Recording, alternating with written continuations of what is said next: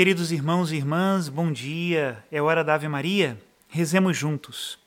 Em nome do Pai, do Filho e do Espírito Santo. Amém. O anjo do Senhor anunciou a Maria, e ela concebeu do Espírito Santo. Ave Maria, cheia de graça, o Senhor é convosco. Bendita sois vós entre as mulheres, e bendito é o fruto do vosso ventre, Jesus. Santa Maria, Mãe de Deus, rogai por nós, pecadores, agora e na hora de nossa morte. Amém. Eis aqui a escrava do Senhor. Faça-se em mim segundo a vossa palavra. Ave Maria, cheia de graça, o Senhor é convosco. Bendita sois vós entre as mulheres, e bendito é o fruto do vosso ventre, Jesus. Santa Maria, Mãe de Deus, rogai por nós, pecadores, agora e na hora de nossa morte. Amém. E o Verbo de Deus se fez carne e habitou entre nós.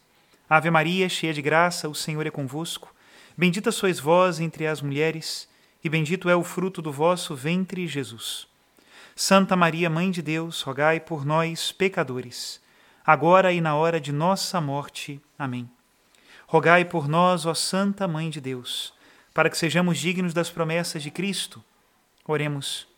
Infundi, Senhor, em nossas almas a vossa graça, nós o suplicamos, para que nós que conhecemos pelo anúncio do anjo a encarnação de Jesus Cristo, vosso Filho e nosso Senhor, cheguemos por sua paixão e morte de cruz à glória da ressurreição da carne, pelo mesmo Cristo nosso Senhor.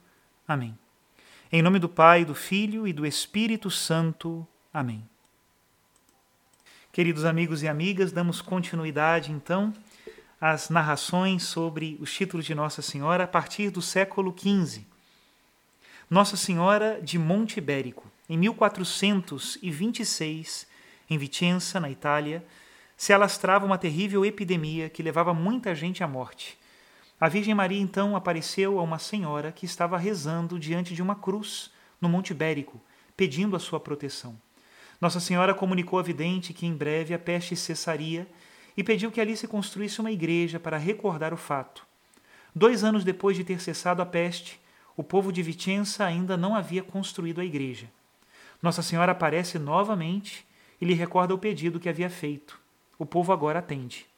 E em 1428 se inaugura a igreja no Monte Ibérico, e assim se vai ao encontro do desejo da Virgem Maria. Lá se realizaram muitos milagres e ainda hoje é um centro de numerosas peregrinações, principalmente caravanas de doentes. Maria Santíssima é uma mãe que se preocupa com a vida de seus filhos, deseja auxiliá-los sempre. Nossa Senhora de Tchestokova em Częstochowa, Polônia, existe um antigo ícone, pintura de Nossa Senhora Negra. É venerado em Jasnagora, desde o século XIV. A tradição diz que teria sido pintado pelo evangelista São Lucas. Este ícone, depois de ter passado por muitos lugares, foi trazido para este lugar onde se encontra atualmente. Desejaram levá-lo para outro, mas, por mais que tentassem, não conseguiam removê-lo. Então se fez ali uma igreja. Em 1430, os hussitas assaltaram o mosteiro onde se encontra o ícone e o profanaram, deixando nele numerosas marcas de destruição. A partir deste fato, os cristãos aumentaram sua presença junto à Virgem. Em 1717, depois de completamente restaurado o ícone, Nossa Senhora Negra, por iniciativa do Papa Clemente XI, começou a ser venerada como padroeira da Polônia. Atualmente, Jasnagora é um dos santuários mais visitados do planeta. Para lá se dirigem devotos de todas as partes do mundo. É um centro que uniu o povo polonês durante a ditadura comunista e lhe conservou a fé e a fidelidade a Cristo e à Igreja. Nossa Senhora de Caravaggio. Em 1432, Nossa Senhora apareceu em Caravaggio, na Lombardia, Itália, a Joanetta Vacchi, uma senhora muito maltratada pelo esposo. Ela havia ido buscar pasto para tratar das vacas e lá teve a aparição. A mais antiga narração sobre a aparição diz assim: que no ano de 1432, no dia 26 de maio, às 17 horas, certa senhora de nome Joaneta, da vila de Caravaggio, com 32 anos de idade, filha de um certo Pedro de casada com Francisco Varoli, de todos conhecida como prendada, de costumes ilibados, piedosa na fé, levando uma vida honrada e simples, dirigia-se fora de Caravaggio, ao longo da estrada que vai a Milão. Estava perplexa de como levaria para casa o feixe de pasto que cortara para alimentar os animais. Subitamente avista uma formosíssima e admirável senhora, de estatura imponente, rosto encantador, aspecto venerando, com aparência inefável e inimaginável. Vestia roupagens rubro-violeta, a cabeça coberta com um véu branco. Descendo, parou junto a de Joaneta. Joaneta, assustada com o aspecto de tão nobre senhora, estupefata, exclamou: Ó oh, Virgem Maria! E a Virgem Maria disse para ela: Não tenhas medo, filha, sou eu mesma. Põe-te no chão, dobrando os joelhos, e prepara-te para rezar. Ao que respondeu Joaneta: Senhora, não tenho tempo pois meus animais esperam por este pasto. Então a beata Virgem disse: Aceita minhas ordens. Enquanto dizia a Joaneta, pôs a mão no próprio ombro dela e a obrigou a se ajoelhar, acrescentando: Presta atenção e guarda o que vou te dizer. Quero que onde quer que possas, repitas por tua boca, e onde não puderes por ti mesma, o anuncie por outros. Assim derramando lágrimas, que a Joaneta, conforme depois contou, pareciam luminosas, e como de ouro incendiado acrescentou: A intenção de meu todo-poderoso e altíssimo Filho era destruir completamente este mundo por causa da maldade dos homens, correndo cada dia mais para os crimes e empedernidos nos seus pecados. Por sete anos, por muito tempo, eu dei largas as preces de súplica diante de meu filho por causa dos delitos dos pobres pecadores. Por isso, Quero que digas a todos e a cada um que, em honra do meu filho, em toda a sexta-feira, jejuem a pão e água, e que em minha honra celebrem a tarde de sábado. Devem presentear-me com aquele meio-dia por tantos e tão grandes bens que por mim conseguiram de meu filho. Tudo isso dizia a mesma Virgem, com as mãos abertas, como quem está aflita. Então disse Joaneta: As pessoas não me acreditarão. Mas a Clementíssima Virgem respondeu: Levanta-te e não temas, mas relata o que te mandei. Eu comprovarei com tais sinais o que disseres, que não haverá ninguém que possa pôr em dúvida em teres tu dito a verdade. Assim, e fazendo sobre a mesma Joaneta o sinal da cruz, desapareceu de seus olhos. Em seguida, Joaneta, voltando a Caravaggio, referiu tudo o que vira e ouvira pelo que muitos, acreditando em suas palavras, começaram a visitar aquele lugar e encontraram uma fonte de água nunca antes vista por ninguém. E alguns doentes que logo foram àquela fonte, outros depois, levados pelo poder de Deus, voltaram livres das doenças de que sofriam. Diziam ter sido curados pelas preces e méritos da Virgem Mãe de Deus e de Jesus Cristo. Um incrédulo, chamado Graciano, não acreditando na aparição, jogou dentro da fonte um ramo seco e este instantaneamente reverdeceu e se revestiu de flores. Diante do fato, todo o povo acreditou. Joaneta levou a mensagem ao povo e também aos governantes de Milão e de Veneza para que restabelecessem a paz. Milão e Veneza estavam em guerra. Depois levou a mensagem ao imperador de Constantinopla, João Paleólogo, para que unisse a igreja dos gregos ao Papa, e a paz foi restabelecida graças a Nossa Senhora. Ela é a rainha da paz, do mundo, da igreja, das famílias e dos corações. No local da aparição foi erguido um belo santuário. Caravaggio é hoje um lugar muito visitado por peregrinos.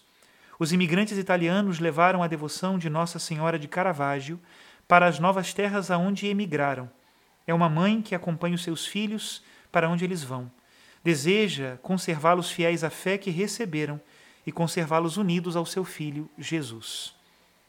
Nossa Senhora das Graças, na Bolônia, em 16 de julho de 1480, enquanto Donato Nutini e Cornélia Vangelistei, ambos de 12 anos, levavam o rebanho a pastar e se encontravam à beira do rio da Vena, na confluência de dois riachos, por isso lugar chamado Bocadírio, e por ser dia de Nossa Senhora do Carmo, eles decidiram fazer suas preces a Nossa Senhora.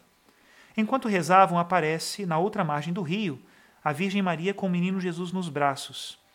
Ela convida Donato a ser sacerdote e Cornélia religiosa. Os encarrega também de solicitar ao povo de Baragaça que lá seja construída uma igreja em sua honra, prometendo a todos os que depois a frequentassem devotamente doar-lhes tudo aquilo que pedissem a Deus por sua intercessão. Nossa Senhora apareceu duas vezes e o povo imediatamente acreditou, tendo sido construída uma igrejinha na margem direita do rio. Donato se tornou sacerdote e faleceu santamente em 1548. Cornélia entrou num convento em Prato, onde recebeu o nome de Irmã Brígida. Lá, ela mandou fazer um quadro de Nossa Senhora, conforme visto nas aparições, e o mandou oferecer àquela igrejinha de Bocadírio. O colocaram na igreja, contudo, misteriosamente, por várias vezes o quadro foi encontrado no outro lado do rio, onde Nossa Senhora havia aparecido pela primeira vez.